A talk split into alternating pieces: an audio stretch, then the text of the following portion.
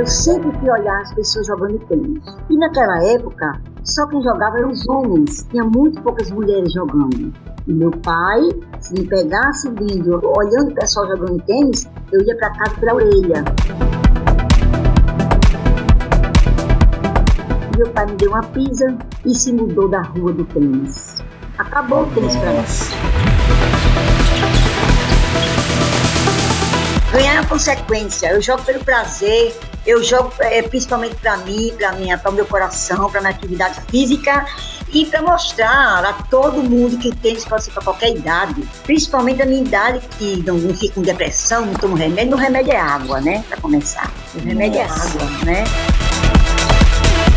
Tenistas em ação. Uma sacada de podcast.